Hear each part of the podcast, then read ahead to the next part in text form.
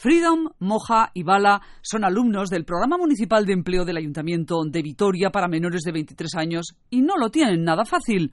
Está comprobado que para los jóvenes migrantes es más difícil que para el resto adquirir una cualificación profesional, bien sea porque desconocen el idioma o porque los planes de estudio no tienen nada que ver con sus países de origen o porque las convalidaciones se quedan muy lejos. Desde hace cinco años, en los locales del CETIC vitoriano, se han formado en informática, mecánica, o albañilería, un total de 103 jóvenes, de los que la mitad han logrado su empleo cualificado. En el camino están Freedom, Moja y Bala. Este contrato de un año es lo que ellos piden, eh, la extranjería es lo que piden para que nosotros podamos cambiar los papeles de permiso de residencia a permiso de residencia con trabajo. Querían contratar a una persona, que un carpintero, bueno. Y han elegido entre mí y una persona que ya tiene permiso de trabajo. Y claro, eh, en vez de meterse en líos de renovar y esperar tres meses, la empresa quería contratar en el momento y han cogido a él. Queremos que nos ayude a tener nuestros papeles, cada persona que tenga papel, que no tiene papeles, también que facilite para tener los papeles, porque es algo muy importante. Así a 23 es un programa que cuenta con la colaboración de varias fundaciones alavesas como La Vital, de Caritas y Asís.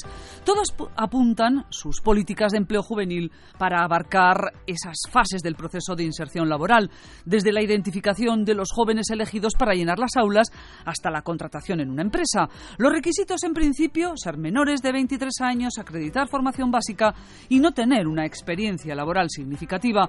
Un ejemplo a seguir según la Secretaría de Estado para la Inmigración Hanna Jalul, que vio de primera mano en la capital alavesa los progresos de los chavales. En el que la mayor parte de los jóvenes migrantes que están en estos centros pues tienen una inserción laboral de casi un 50%, lo cual implica que no solo se da formación, sino que son eficaces porque se busca, se encuentra y estos chicos acaban trabajando. El director de Givide, el centro educativo con ramas en secundaria, bachillerato y formación profesional con más de 75 años de experiencia, y participante en este programa, destaca cómo la colaboración entre las distintas instituciones consigue éxitos, como es este programa Hacía 23. Nacho Guezábal. Cinco años de historia ya es un claro y perfecto ejemplo de cómo cuando las instituciones ponen lo que cada una tiene mejor al servicio de las personas más vulnerables, eh, conseguimos éxitos.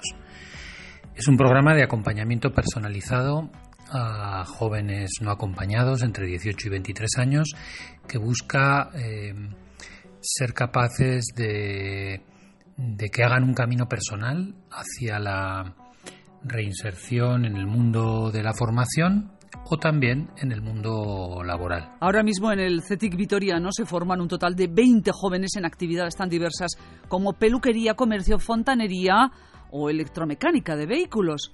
La teniente de alcalde del consistorio vitoriano, Maider Echevarría, barre para casa. Las facilidades de inmersión para los jóvenes migrantes tienen que desembocar en empleo y si es en empresas locales, tanto mejor. Han pasado por aquí ya más de un centenar de jóvenes. Se ha visto una buena tendencia de, integración luego en, en, el mercado laboral. Es un proyecto en el que vamos a seguir trabajando. Ahora mismo con la incertidumbre tan grande que tenemos con la pandemia, vamos a seguir potenciándolo, vamos a seguir trabajando de lleno.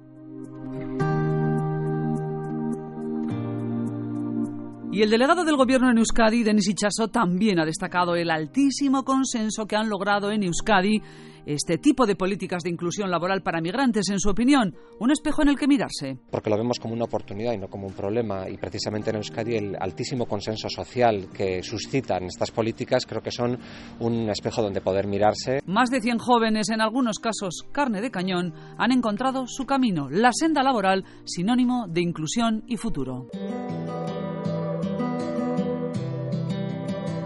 Aurelio Calvente y Chus Parraguirre, Radio 5, Todo Noticias.